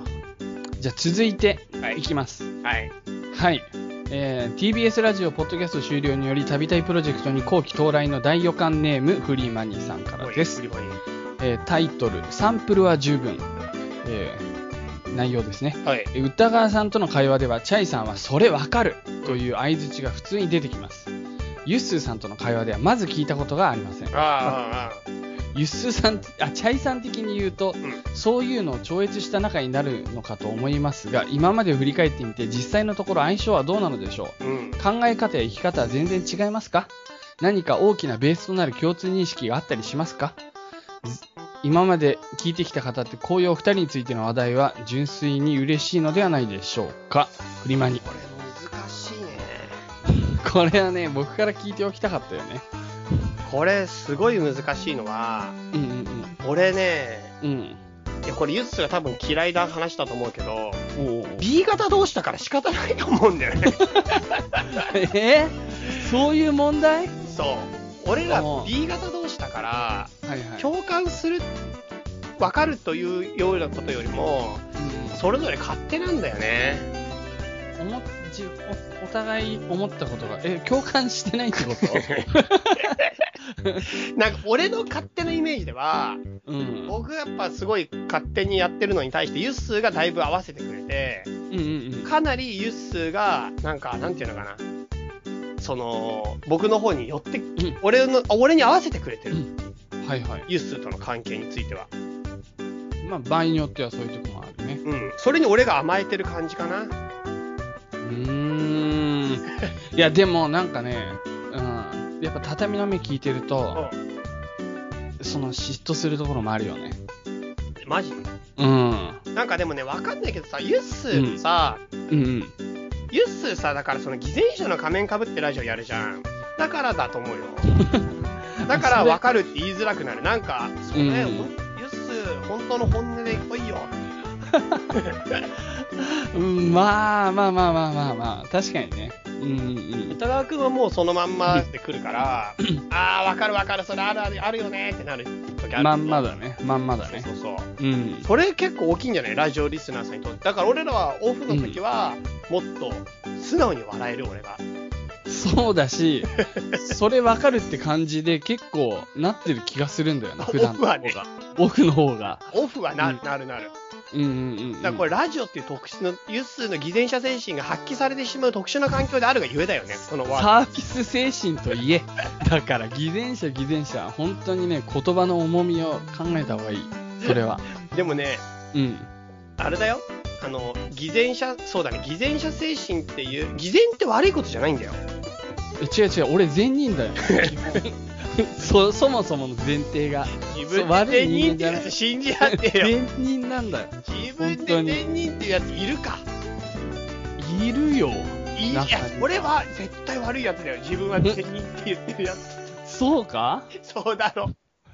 そうですかだね、けは騙されちゃいけないってやつい。や、いるじゃん。なんかわかんないけどさう、んあの、 RPG の主人公とかでさ、善人ってキャラ善人っていうか、なんていうのその悪をたたくじくみたいな感じでさ、決意して戦ってる人たちってたくさんいるじゃんか。俺、善人っていうの善人っていうか、あの、基本的に少年漫画の主人公なのにのあのメンタリティー あな、うん、僕の中では自分がそれはあるまあいいや、あ、はい、そうかそうかそうですかだからそういうことですねそうですよこれはだからそれ分かるっていうのが出てこないっていうのはこれが特殊な環境下で行われてる会話ですよっていうことですね。なんか本当に素で話すような環境下のものをね、取りたいね、うんだからそれやるそれをやろうって言ってるんじゃないですか。それをやいやでもこれ本当に自分でも意識せずスイッチ切り替わってるからうん、わからないそれ難しいああそういうこうんといやー結構違うよやっぱ。うんうんううんそうかもしれないねん、そうなんですよ。はいはい、そういうもんですそういうもんでしお母さんもね、電話出るときいつもより声のトーンが高いでしょ、た。うん、あれです、あれ。お母さんです。そう。え俺やってる時って違うかな普段と。やっぱり。多少違うけど、そまあ、チャイは割とそんな変わんないね。ううん。ん、なるほどね。はい。そうですか。そういう感じでした。はい。はい。以上ですね、僕からは。チャイ君なんかありますえじゃあジンジャーハウスのネーミング由来が気になって仕方ないネームフリマニさんからですはいはいはい。ジャーナリストの田原総一郎さんはインターネット上での議論をよく思っていませんそうなんだ。なぜかというと本人のね話ね、うん考える時間がありすぎるじゃない空が飛ぶような距離で議論するのが最高にスリリングなのにと言ってますね私は全然昔似てねえ。びっくりした。聞昔きた取りづらいし。し お前俺が真似するといつも聞き取りづらいっていう いいこと一個もね私は昔田原さんのこの言葉を聞いて感銘を受けましたえ。うん。唐突な質問ですがチャイさんは学生時代ディベートは得意でしたかチャイさんは饒舌ですが「ジョ」ん「ジョー」の饒舌の時には秒速23文字を超えるスーパーマシンガン族ですさあチャイピーターの出番が来ました頭で考えたことを実際に言葉で話すまでのプロセスを教えてくださいチャイさんって本当に通常のプロセスを踏まえているのでしょうか驚異的なスピードでまくし立てる時があって順番飛ばしが行われてと行われているとしか考えられませんうんうんえーっ、と、PS、先日はチャイペディア、ゆす袋の回答ありがとうございました。確信をついたものや自分の発想になかったものもあり、とても刺激になりました。しかし、ほぼ一瞬でそのような答えが出てくるなんて、お二人はマジすごいっすよ。実はゆすーさんも相当開始が早くて、上手い人なのです。フリマに、ありがとう。はい。まあ、要は脊髄反射的に喋ってる時があるってことだよね、チャイは特に。これてか通常のプロセスが分かんない。そう言われると、だって自分は自分でさ、うんこ。の話し方で来ててさ、うん。人がどんな風に考えて話してるのかは分かんないじゃん。うんうんうんうん。まあそうね。でも、なんか、何か一つの物事があった時に、それを一旦考えて、じゃあ自分はこういう意見があるな、これを話そうっていう風に、頭の中でまとめながら喋っていくでしょ、普通は。そこが早いんだよ。でもなんか、あらかじめ答まえとめる作業がが、ないかもしれないね。そう俺も多分それだと思うんだよね、チャイ。うなんか、要はもう、あらかじめいろいろ人生の中でいろんな物事について考えてて、ん。うん。でそれがあこれこの話でつながるなとかそういうのがピーンと在庫から一瞬でヒットしてるっていう感じがするんだよね。あ、その時もあるよ。それだからさっき言っった考えすぎてることがゆえに、た、うん、大体考えてる から、ほぼそのついて、あ、それ結論出てるよとかさ、あ、それはあれだっていうのは、もうそれもずっと考えてるから、うんがゆえの、考えてることに対していいことだよね。だなるかほどら、考えまくってるとネガティブになるけど、チャイペディアはできるよって話だね、一つは。うんうん、で、もう一個は、そうね、考えながら喋ってる。うん、その場で、うん、だから先に言葉を先に出しちゃってその後それを微調整微調整微調整しながらって感じなんか油絵みたいなもんで一気にドダダダダダって書いた後に後からちょっとずつ細かいところ直して上から塗り重ねて塗り重ねて塗り重ねてなんとか形が整えばいいかなっていう風な感じそうするとなんかさ、うん本当は思ってもそこまで普段考えてないところまで言い過ぎちゃったりとかもしくはなんか思ってることと、まあ、真逆ではないにしてもうんなんかちょっとずれてること言っちゃったみたいなことってなあるの結構。それはそういう事故はなんかもうありすぎてうん通過したっていうかなんかもうもうだんだん起きなくなってきたっていうかああ、なるほど、ね。だからそういう時期もあったよ僕今まだそういう時期あ る。もう、収録してて言い過ぎてるっていう時すっごいある。うん、なんかそういうと時もすごいあったけど、でもそれはなんかさすがにやっぱやっぱなんか相当なんていうか口の方が早いっていうか思考よりも、うん思考よりもか口の方が早くなるとそうなっちゃうんだよねはいはいはい。でもそれはなんか結構コントロールできるようになってきたかな全く違うことは喋ることまではなんないただ、うん、悩んでん悩んでるっていうかうん。俺そうだななんで俺がじゃあこんなに早口でこんなにどんどんどんどんいろんなこと喋っちゃうかって話なんだけどまあこれもはっきり言ってうん。うん。まあ、知識に対してあんまり重きを置いていないっていう今点があるね。うーん。なんていうか、俺が正確なことを喋るっていうことに対して、少し昔よりも軽くなったかな。うんうんなんでかっていうと、インターネットの高度な普及によって、もはや知識に価値がある時代は終わったって思ってるの。うんなるほどね。後から検索したり、後から調べたりして、正確な知識なんていくらでも出せんだから、俺が正確な知識で正確な答えを今正確にここで言う必要がほとんどもうないの。俺は大体今思ったことや思った流れや、このこういう形でこういう風な感じでいいんじゃないって方向を言えれば、うんあとはそれに必要なところや、あとなんとなく言葉にしたところを調べたい人が調べていけばよくて、うんそれで多分情報としてはすごく綺麗にみんなが得たいものを得られるはずなんだよね。うんうんだから僕は曖昧な状態でも喋ってしまうっていうのは最近そのインターネットの高度な技術に裏打ちされてるってことだな。 うるせえな。イ ンターネットの高度な発展にそう裏打ちされた。それによってうんあの容易に喋ることができるようになった。でもね、スピードで言ったら昔のが圧倒的に速いと思うよ。まあそうだ。喋るスピードはよっぽどゆっくりになったよ。いや、昔はね、人の話聞かないっていう意識がすっごい強かった。そう、俺共感力もっとなかったんだよ。人に喋らせないで、どれだけその会話の中で自分の喋ってる、このパーセンテージ、もうなんかね、本当にね、3分の2は絶対確保したいみたいな、こう会見したいみたいな、なんか、そういう感じすごいあった。あ、そう。うん。なんか、常にね、うん3分の2の議席を取りたい。いちいち引っかかってん な、参議院選挙。表向きでは言わないけど、実は会見したいみたいな、そういう感じで来てた、チャイはいつも。なんか、わかんないけど、僕やっぱ結構外人を意識してたから、あ話してまくし立てていかなきゃ、なんか要するに戦いじゃないけど、うんうん日本人ってやっぱ負けちゃうから常 に、そのさ、圧倒的外人意識にが要するに質問されたらもう負けちゃうんだよね、語学力 で。質問されるんじゃなくて質問する側にならなければ、要するに会話のマウントを取らなけれ ば、もうそこのコミュニケーションができないんだよ。共感力を言ってた人が、そうさっきまで。あだかマウらントそれは結構超えたの、もなるほどう。ね日。本語においてはマウントを取る必要がもうなくなった。うんう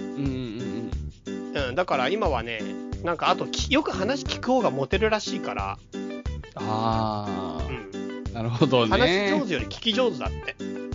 だって、それ難しい。そう。喋っちゃう、結局喋る。ユッお俺たちは、俺ね、俺多分、俺よりユッスーの方が喋ると思うよ、 俺。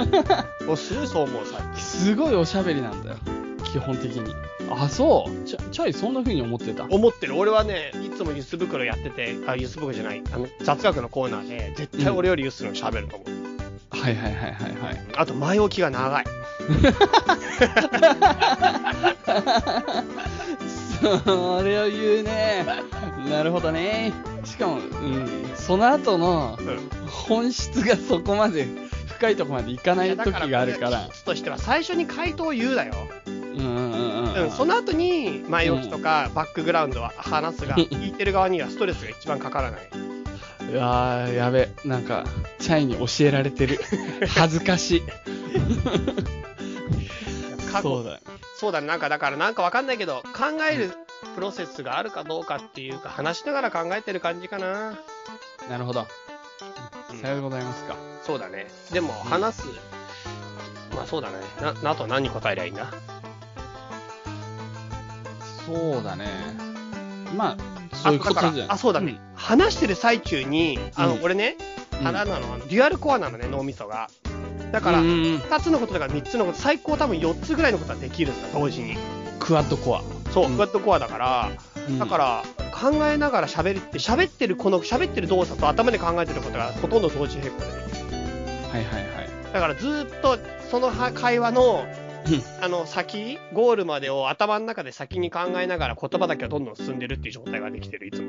うん、あでもやっぱり言葉の最終的に持ってきどころああそれがだそかられを喋りながらそれ頭のを中でどんどん決めてってんの相手にせあの飲み込んでもらうために、うんあのいろんな道筋をつけてる感じあるねチャイはそうだから最終的にオチが多育分っそてうなんだろう出ねてくるって感じよ、うんうんううんそっかそっかあでも話しながら結論が生まれてくる時もあるのん、えっていうか結構そうで最初からっていう時は最初最初に言っちゃうからそれこそ答えを、はいはい結論があるやつだからって、うんない場合は話しながらいつもなるほどそうそうですかだからネガティブになるかもしんないけど考えまくってるとこういう風になれるぞ いやもう本当に僕チャイ君のネガティブさのもう闇の淵を見てるから何度も本当におすすめはしないどっちがいいかわからない考えすぎることについて、うん、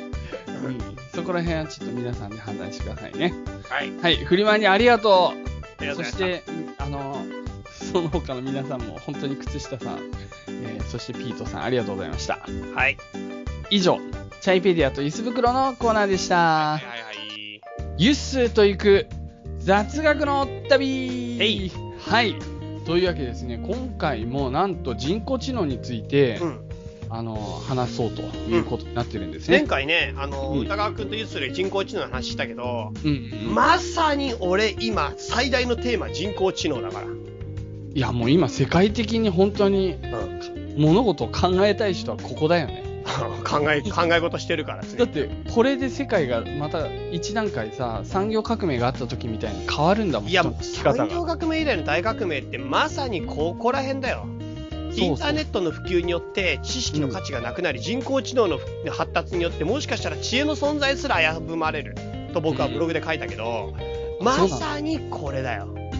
いや本当にそうだねもう知識はほとんど価値がないからだからポッドキャストただでいくら知識をお話ししたところでうん別にただなんだもん最初から知識自体がもうもううん知識でお金取る時代終わったんだよって思う認識なのだなるほどから知識は金になるとか言ってるのはもう時代遅れでうん知識っていうものはうんもう本当にネット検索でいくらでも補填できるんだから知恵はいやだからそそれが人工知能によって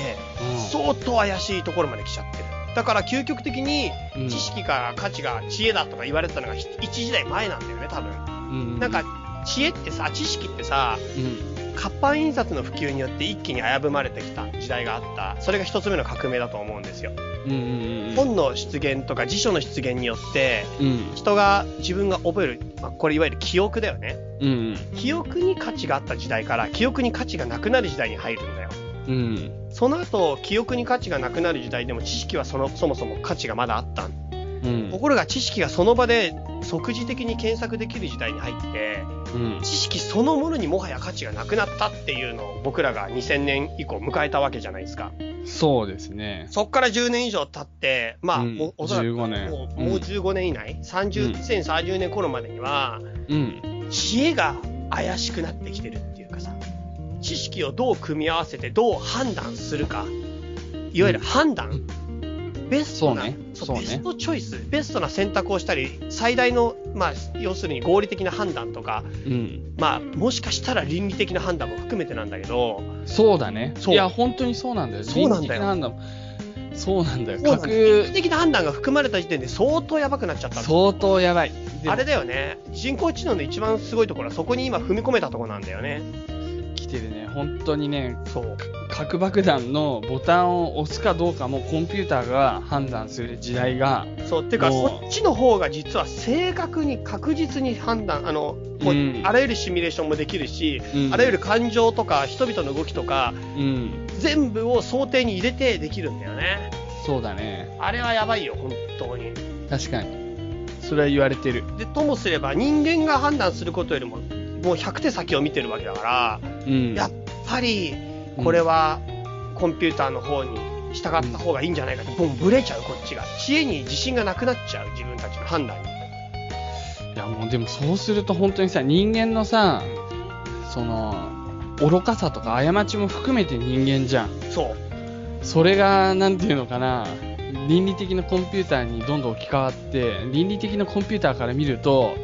人間ってすごく愚かで地球をこれは完全に滅ぼすしかない存在だっていうふうに思われちゃうんじゃないかそうするともしかしたらコンピューターが人間を排除するようになるんじゃないかこれがもうずっと前から SF で言われてきたストーリーの流れなんだよね、うんうんそれがなんかちょっと現実味を帯びてきたっていうか、時代が追いついてきた。こんな感じでね、とにかくチャイ君が、前回の歌川君と僕の話の中で喋りたいことが山ほどある。あるあるある、この話は最大のテーマだよ。そう。で、今チャイはさ、そういうふうに、その倫理的な判断というか、その価値判断であったり、その知恵の部分うん。も、あの、AI が入ってきたと言ってるけれど、さらにクリエイティビティみたいな、はいはい創作についても、レンブラントの新作 そうあそれ、うそうそう。超やばいだろ、あれ。あのね、音楽もそうだし、うん美術もそうだし、うディープラーニングのおかげん。でこ、こで、リもーうプラーニングやばすぎるよ。どんどんその、今まで人間が作ってきたものとか、うん。創作してきたものの中で、特筆すべきポイントと、そそれ以外の部分はもう、積極的に排除して、うん特徴をとにかくどんどんどんどん身につけていって、うんそれと同じものを再現できる。さらに、その人が、もしこういう設定で作品を書いたらっていうのを作れる。小説もそうだし、音楽もそうだし、小説すごいよね。あれ、あ超れ、もすごいよね。本当にすごいよね。これあの、クローズアップ現代でこの間特集してたの。僕見てめ、どぎも抜かれたけど、俺もそういう、うん、そこまで来てるんだよ。あれ、もう超やばいよ。うん、そこら辺もね、本当にチャイの話聞きたいなと思ってたんで。もうレンブラントの新作とかだってもう人間が到達できないもんだって結局レンブラントがさ一生かけて天才うんレンブラントがうん。一生かけてやったその油の油の層、塗り方の層とかを全部分析してこの順番でこうでこのモデルの時に広角このモデルの時広角みたいなやつを全部入れた上でじゃあうんこのモデルの時どうするかの新作を作って、 3D プリンターで絵を描いて自動的にコンピューターが絵を描いてそれがレンブラントの絵をずっと評価してきた専門家が見ても今までのこの贋作偽物のレベルよりも高いっていう風に評価したところまで来てるっていうやばいよねそれがすごいよねだから今実際にある絵を再現してるんじゃなくてうん全くない今までレンブラントは描いてなかった自画像を見てこれはレンブラントのタッチだって言ったんだよねそう347年ぶりの新作って言われてる17世紀以来そうすごいすなごすぎる、うんまあでもなんかね、あの番組ではさう、んあのいろいろ出てきたけど、実際には、その小説であったり音楽であったりっていうのは、ほとんどの部分は AI を使いながら人間が調節を繰り返して繰り返して、95%ぐらいは人間が作ってるみたいだね。実際には。あでもそれははっきり言って現状だよ今の現状では。うんだって今まだ。だまだ走りすぎる、走りっていうかもう AI の登場からここまでの急速な発達から見た時に、うん。ありえないぐらいの急速な発達でさやっぱりもうちょっと、ちょっとやっぱり度肝を抜かれるぐらいディープラーニングがやっぱちょっとやばすぎてあれちょっと震撼するっていうか新刊するな、ディープラーニングは。だって勝手にプログラミングしてないのに勝手に学んでくってうん。凄まじい脅威だよだからやっぱり本当に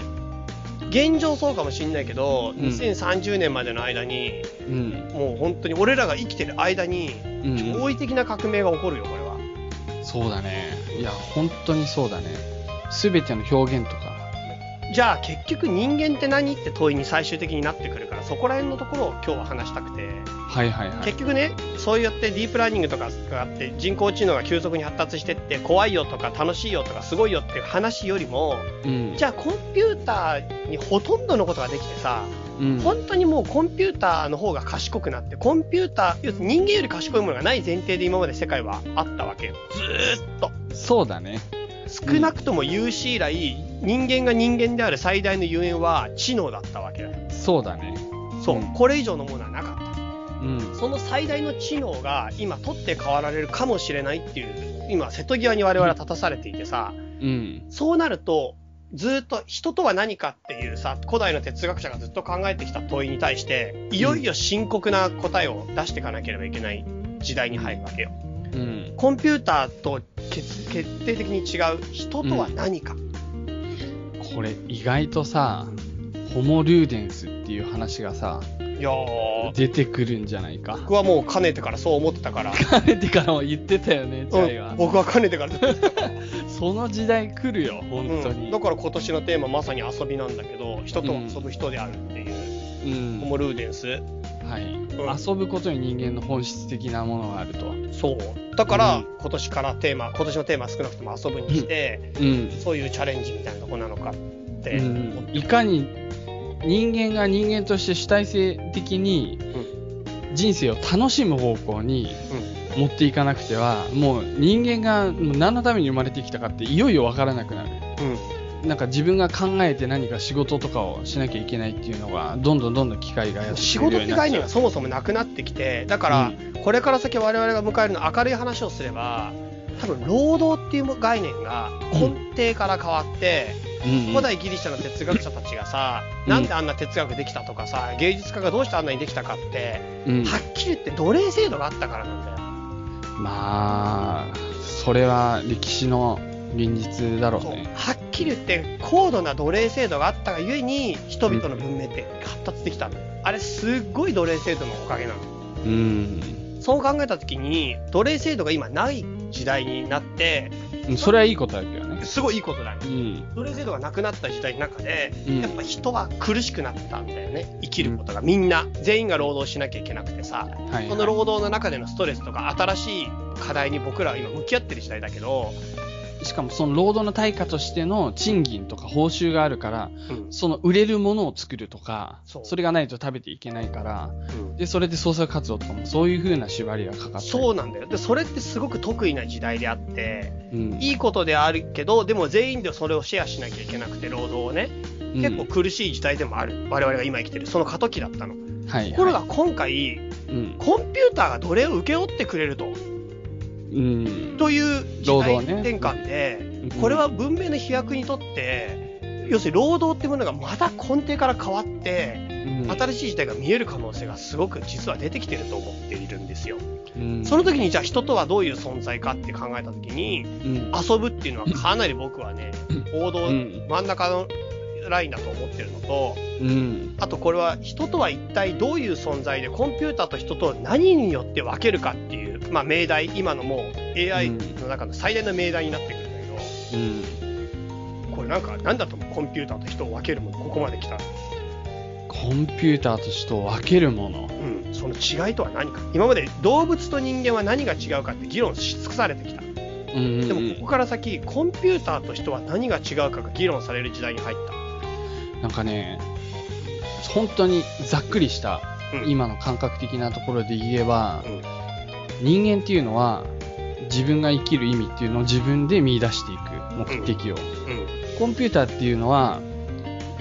ある程度その例えば人間の生活を良くするとか、そういうなんか目的感を持って動いていく、うんうんまあ生命体ではないけれども、うんそういう存在うんなのかなってそれかななんか僕もねこれ実はいろんな人の記事を読んだんですよあそうなんだその中で一番しっくりしたのはねうんこれ誰の話かちょっとそれを逆にいろいろ読みすぎて誰の先誰か先生にそう忘れちゃったんうだんけど、うんおうおうコンピューターじゃなくて人間だけがモチベーションを持つことができるって言ってたんでねなるほどなるほどこれ結構いいなと思って、分かったなと思ったの。モチベーションがあるかないか。うんうんうん、うん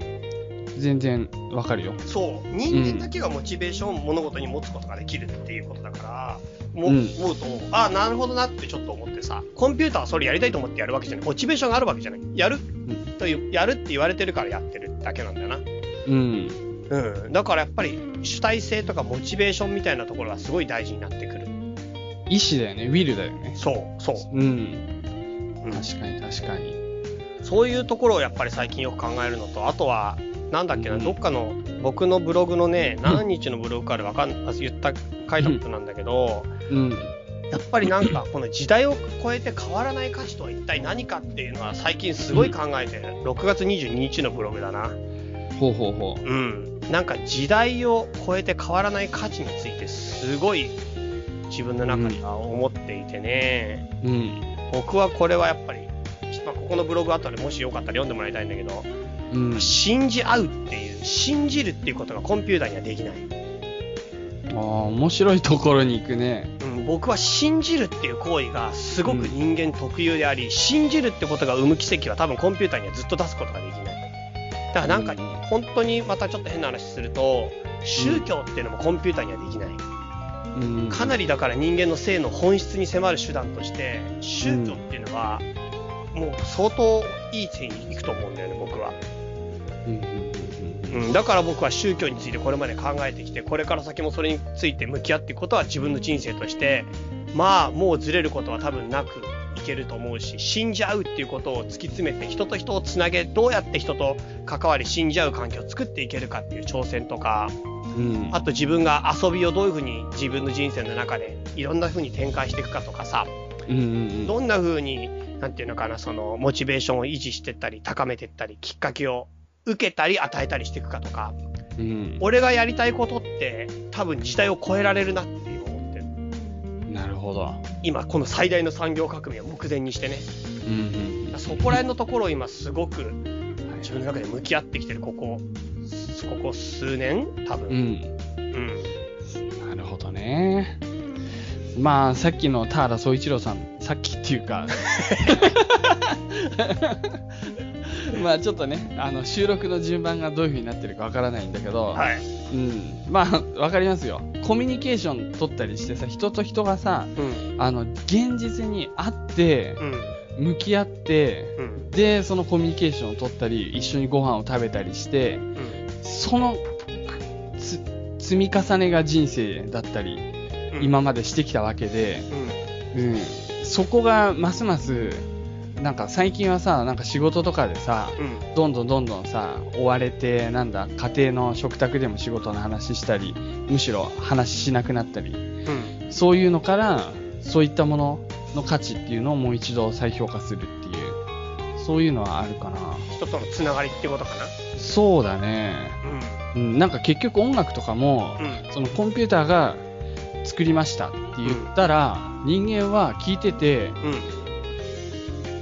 うん。なんかすごい嫌な反なんか冷たい印象があるとか、うんなんかすごいあの好きじゃないとか言って。でうん全く同じ音楽を新人の音楽家が作った曲ですっていう風に実際 AI が作った曲だけど、うん。そういう風に言って出したら素晴らしいともうスタンディングオベーションみたいなあ、その話、これは人間って、まあ、そういう不完全というか美を美として美とかなんだ音楽とかそういったものうを、その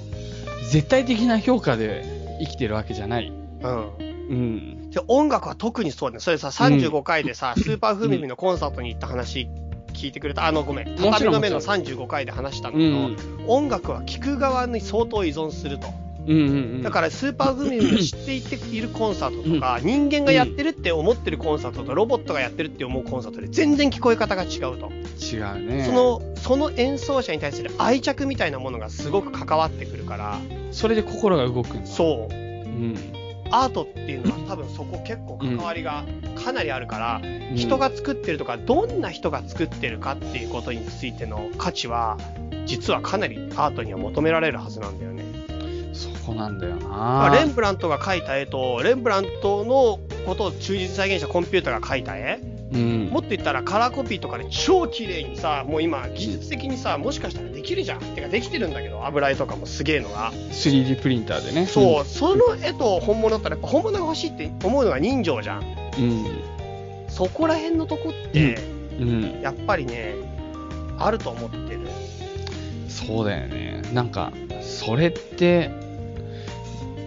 うーん、本当にわからない。なんか人工ダイヤモンドとかと、普通本物のダイヤモンドみたいな、うん。土の中であった、なんかそういうロマンみたいなところとか、うん、なんか、それにあまりにも価値を置きすぎると、ちょっとインフレしすぎて、例えば1枚の絵が何十億円とか、もう絶対庶民の手に届かないみたいなう、ん。もう一部の人の絵だけがうん。極端に別にその何千倍もこの絵とこの絵の価値の差はないはずなのに値段はそのぐらいかか違ってしまうみたいなうん。そういうのはなんかだんだんこうこなれていくような気がするんだけどある程度うん。まあそうは言ってもやっぱそこのところっていうのは重要だとは思うなだからやっぱりアートっていうのも、もう最終的には人柄って言っちゃ変だけど、うんうんうん。人がどういう生き様でやっていくかっていうことにかなり関係してくうんるべきだと思うんだよね、ってなっちゃうと思うんだよね、そういうふうに。これはどうなんだろうね。アーティスト的にもそれでいいのかね。俺はそれが正しいと思う。うん。アーティストっていうのは結局生き方でしかないって歌川がいつも言ってるけどうん。まさに僕はそう思ってる、うん。うんそれならよ、それならばよし。うん、だからやっぱり職人になるんだったら美しい絵を描く職人になるそれはまた別の道でうん。逆に言うとそれは結構もしかしたら脅かされる。脅かされるっていうかまあ多少あるかもしれないねそういううん機械に折って変わられたところは取って変わられた時代があるからそういううのん職人って急急速に減ったからさ機械の向上によってうんそうねそうねまあ機械職人としての画家ももちろん職業画家としては今でもめちゃくちゃあるし、うん。それはそれであるけど、でも、なんていうのかな。まあ、それはそれの話で、うん。うん、うん。なるほど、なるほど。と思うけどね。そうですか。まあでも、僕が言いたいのは、もう、うん未だかつてない時代の転換点に我々はたた立っていて、うん。こうやっぱりチャンスと取るか、ピンチと取るかっていうのはもう、本当自由だけど、うんで、も、いや、それこそやっぱりこれはある程度考えていかないと、うん。本当にそうだ余裕で時代遅れになる。そうだね。それぐらいやばい分岐点だよ、今。余裕で時代遅れになるよ、本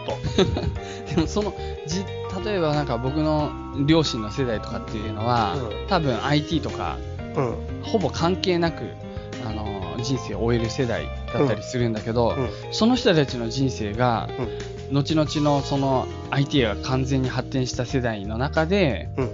全く無意味じゃないけどなんていうのかな、じ時代遅れの生き方だった時代遅れのっていうとちょっと言い方なんていうのかな価値が変わるわけではないよね別にね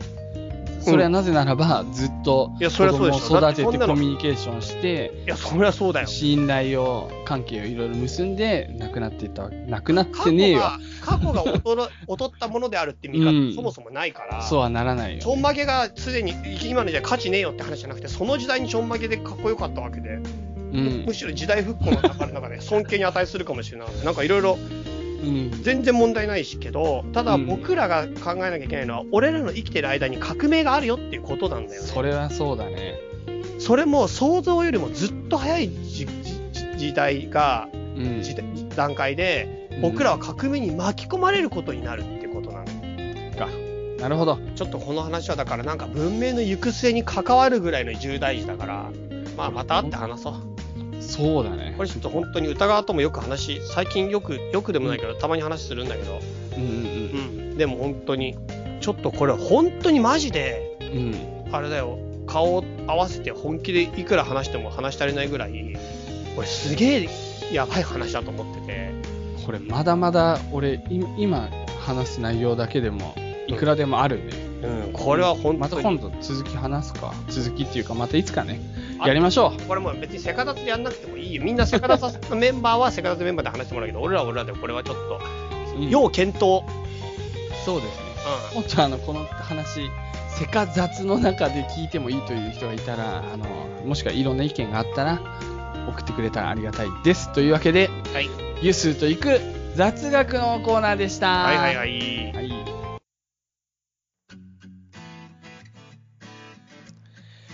エンディングおよびメッセージ紹介のコーナえい。ー。はい。やってまいりました、エンディングです。エンディング大好きなんだ。じ 気楽だから。気楽だし、いろんなメール読めるし。そうだね。うん。うんじゃあちょっと、いただいたメールを読ませていただきますよ。はーい。えはじめまして、いつも楽しく拝聴させていただいています。まると申します。マルさん。はい。まるさん。チャイさんとゆっすーさんの会話、実に楽しいです。ありがとう。夜は聞きながら寝るんですいろいろ想像しながら聞いていますとても勉強になります、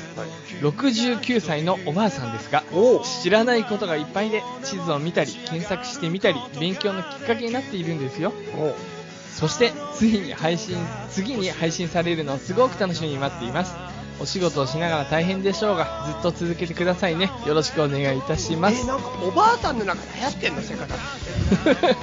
って。 いやおばあさんってことでもないよね69歳って、まあ、そもそもはえ、69歳っておばあさんじゃないの69歳今若いようんいやでもまあそうですね本本当に え、69歳おばあさんじゃないとしたら、なんお姉さんって言ってるのおばおばちゃんでいいんじゃないかおばさんでいいんじゃないかうんでもまあ70からおばあさんだからあ、そうなのそれもそれもああと1年え、70からおばあさん そうだよお前本当に70でおおばさんはやばいだろでも言っとくけど、言っとくけどね、桃太郎伝説の桃太郎のおじいさんおばあさんって大体30代ぐらいだったっていう説だよ、今。それは嘘そ本れ当は本嘘当それマジでマジでこれマジで当時の平均寿命から考えて、うんもう30ぐらいでおばあさんおじいさんおばあさん あの沖縄とかそういう呼び方があれだったのかなんか今現代語だとおじいさんおばあさんだけど別に孫いなくてもいいのかそうだよなるほどだってあれ子供がずっとできなかったからお願いしたのなるほどなるほどそしたら子供がうん流れてきたんだよそうかそうかそうか30代イメージ違うな30代がおあそうだよお桃太郎は30代だよおじいさんおばあさんが大体確かにそれだったらね芝刈りだの洗濯だの、できるね、元気元気にやってるイメージあるね川でそうなんだよ川で洗濯なんてね大変だもんね実際流れちゃっていやわかんねえけどなるほど なるほどまあでも本当嬉しいですね嬉しいありがとうございますすごいっすねいやーありがとうございますもうお便りをいただけるってことは光栄ですよあ本当です拙い話ですけれどありがとうございますりがとうございますはいあともう2通ぐらい読みたいんですけれども、はいえーこんにちはこんばんそしておはようございますご無沙汰しておりますソトワですあソトワさんこれねあの先先月の6月の回に対してのお手紙なんですけれどもソトワさん呼ばれる率高いなあそうですか、うん素晴らしいメールです素晴らしいメールですもんね この度はブルーモスクさんご結婚本当におめでとうごおざいめまですとセカザツがつないだ縁本当に素晴らしいですねう、うん、ミマール・スティナンの回を文字起こしさせていただいたものとしては他人事とは思えずラジオを聞いた時には赤ちゃんが隣で寝ているのもよそに思わず簡単な声を上げてしまいましたおー笑いお二人宛てのメールで言うのもなんですが末永くお幸せにということですね来週会うよおえどっちにえ両方チーム戦とだって一緒に住んでんだから片方だけ会うの無理だよ違 う違う違う俺ソットは他に合うのかそうなだねあれどっちかなととチーム戦に会なるほどなるほど来週う来週そうかなるほどそう伝えときますうん。そうだね。えーさて今回の放送も内容盛りだくさんで思うとこありすぎて感想書ききれないですね。りがとうえーまあちょっと僕とジャイ君に一人一人ちょっといろいろ書いてくれたんですけど、そこをはしょらせていただいて、ユースさん交際スタートおめでとうございますそうだ、そういうところはいいんだって。はしょるのいいか、はしょりますよ。えー、ろく今回6月のチャイピディアというスリプロのニュートラルな話面白かったです。私も等身大で生きることと謙虚さを保つことが人生の命題です。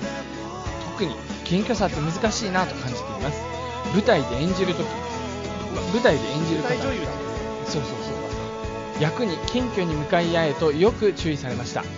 役要は人なんですけれどもをセリフ上の表面的なものだけで分かった気になると人に対する謙虚さって探り続けることなのかなと思いますあごめん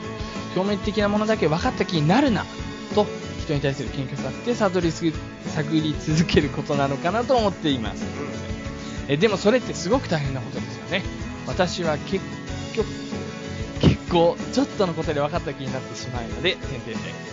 えー私事ですが2月に出産して初めての子育ては毎日が新鮮で大変なこともあるけれど最高に楽しいですうんおおまた今は子育てで正直目の前のことしか考えられなくなってこれまでの自分の趣味とか好きなこととかアンテナがなかなか働かなくなっていますがせかざつ畳の目英語の人のおかげで思考のアイドリングになっていますっていうことですねこれからも楽しみにしてますっていうありがとうございますありがとうございますソトワさんねお子さんがね知らなかっ生た、まれてねうん全然知らなかったよマジでいつの間にかあのソトヤも母になっていたのだなえし本当に本当に本当俺に去年ねチャイチャイセミナーで受付やってもらった時にうんう妊ん、娠してるって話を聞いたからちょうど1年前だよねあそうですかうんなるほどきっと可愛い子だろうねそりゃそうだろう、きっと可愛くないだろうねって言わないもんね俺わかるよそれぐらい俺だって文脈がそりゃそうだよいや違う可愛いよ俺文脈でそう言ったわけじゃなくて心からそう思ったんだよ なるほどなるほどそうですかでもなんかね子供が生まれるとねそう皆さんすごくいろいろ人生人生観変わるって必ず言うね必ず変わるでしょう僕の周りに本当に3人ぐらいいらっしゃるんですけどねそういう人は子供子供が今年この1年間ぐらいでできたよっていう人はそう皆さんそう言いますね本当になんか生き方を見直すきっかけになるっていうかなんか子供ができることによって、うんうん今の時代大人になる最後の、なんていうかなうん崩れてない場所なんだよね日本人なんかさ、うん昔はやっぱりそのさなんかそのなんていうの、げ元服っていうのうんうんうんなんか大人になる儀式がちゃんとまだ生きてた時代はそういったイニシエ儀ー式ションうん、儀式ごとによって大人になれてたし意識が変われたし持ち物も変わったり髪型が変わったりとかあってさうちゃんと大人になれた、うんでも今それがどんどんどんどん緩くなってきてさうん20代大人説があったけどでももうそれもかなり20代じゃやっぱ大人になりきれてなくてさ、そうだね成人年齢時代引き下げる傾向だしねそうは言ってもうん、んで結局30ぐらいでやっと大人になるみたいな意識ことも村上春樹か誰かが言ってたけどさ30代成人説はとはしないたいみたいなうんうん俺それに激しく同意なんだけどでもやっぱあ30過そぎうてだよもやっぱなかなか大人になれないところがあって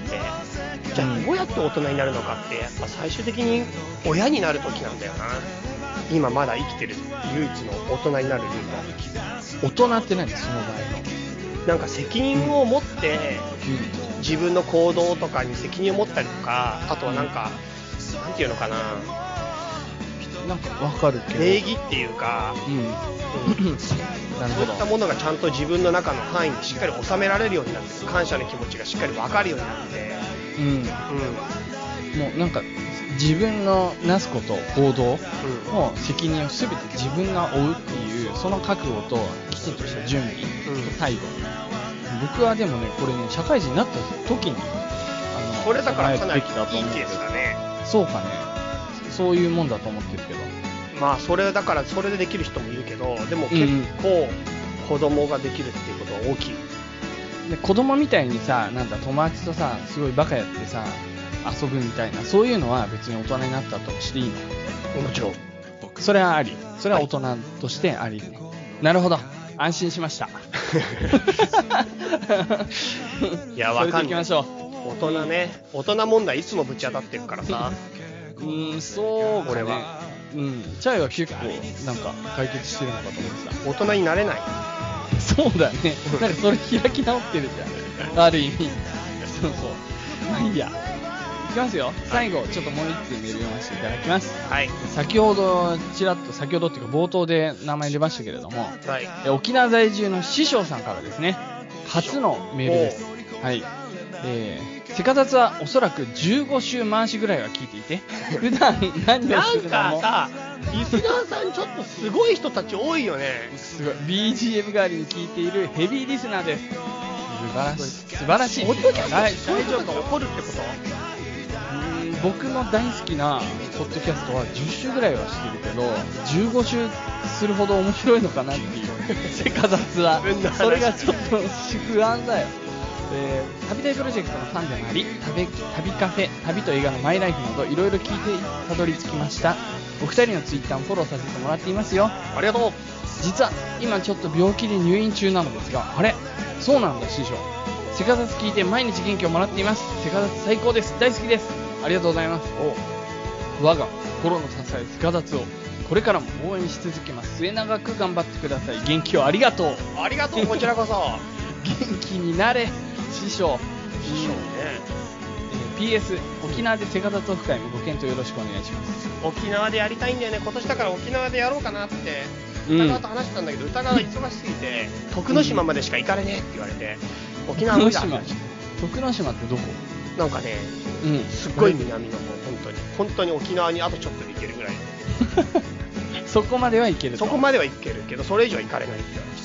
あれ沖縄ってパスポートとか必要だったっけ必要じゃないよ全然必要じゃないよ 時代が違うよねそう全か然徳之島ってもう本当になんて言えばいいのかな島だよそうだろうね沖 縄沖縄うんなんて言えばいいのかなもうあとちょっとなんだよ なるほどそこまでしか行かれねえっていやでも沖沖縄ってね本当に本土の人から見ると、うんそれはそれで、うんなんか、ちょっと受け入れてくれないんじゃないかなっていう気持ちもあるよ。 どうどういう意味どういう意え味なんかな微妙な発言してる感じになってる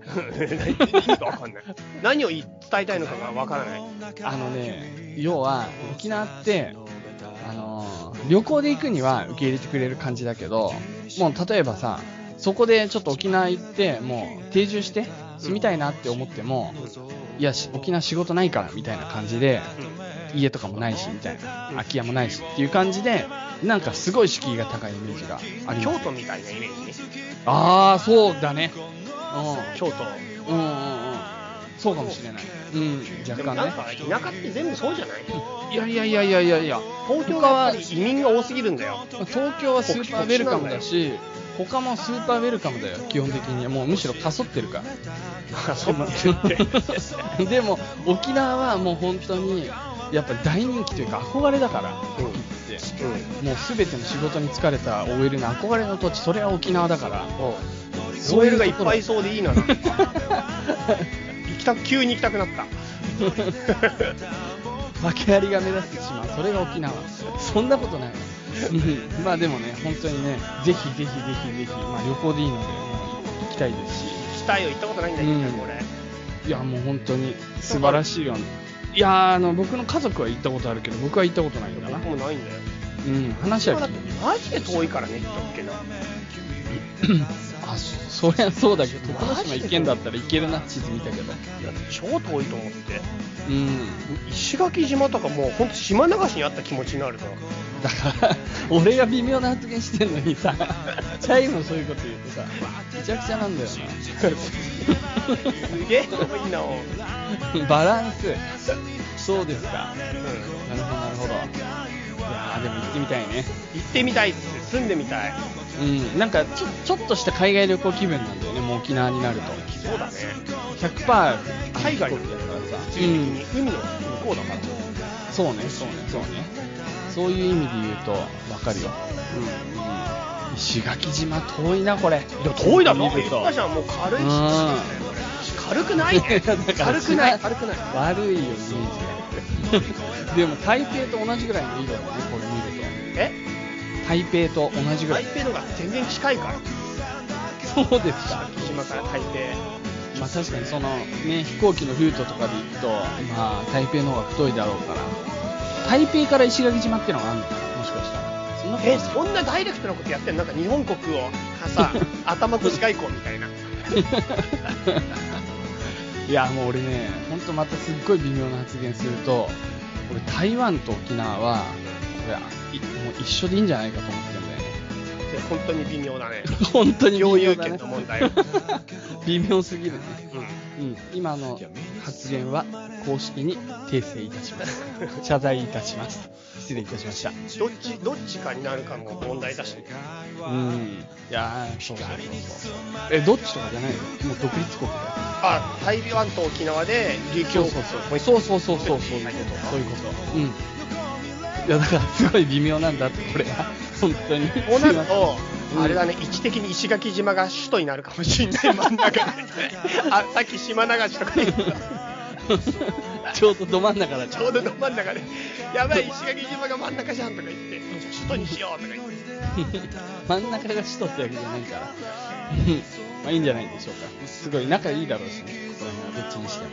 別にそんそんな風にならなくてもね 師匠さんちょっと元気出してね本当にうん僕らもねあのマイペースに続けていきますんでよろしくお願いしますはい以上ですねはい、それでは皆さん夏バテに気をつけてそれでまたねあのオフ会も年に1回は企画していくというつもりでこれから考えていきますので、おっぱいね、ははいい、年に2回だったの23回はやってたけどちょっと今年1回ぐらいになりそうだねありそうだね。オフ会まあでも大阪かそうだな大阪でずやっると行ってきたから約束してるから、あとチャイチャイ会はだからまたどっかでやります。はいそれに僕も参加したらプチオフ会みたいな感じになるかもねそうですな。うんそれではみんな元気でねありがとうございますさいなら、さようならメールアドレスの紹介はなしでした。メールアドレスの紹介しますはい。はい、えーメールアドレスは c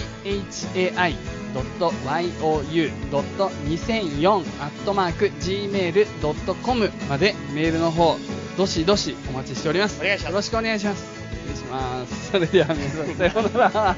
失礼しますって終わり方あんのラジオで。どうも、お疲れ様でした。この番組は、たびたびプロジェクトと、茶間会議の提供でお送りしました。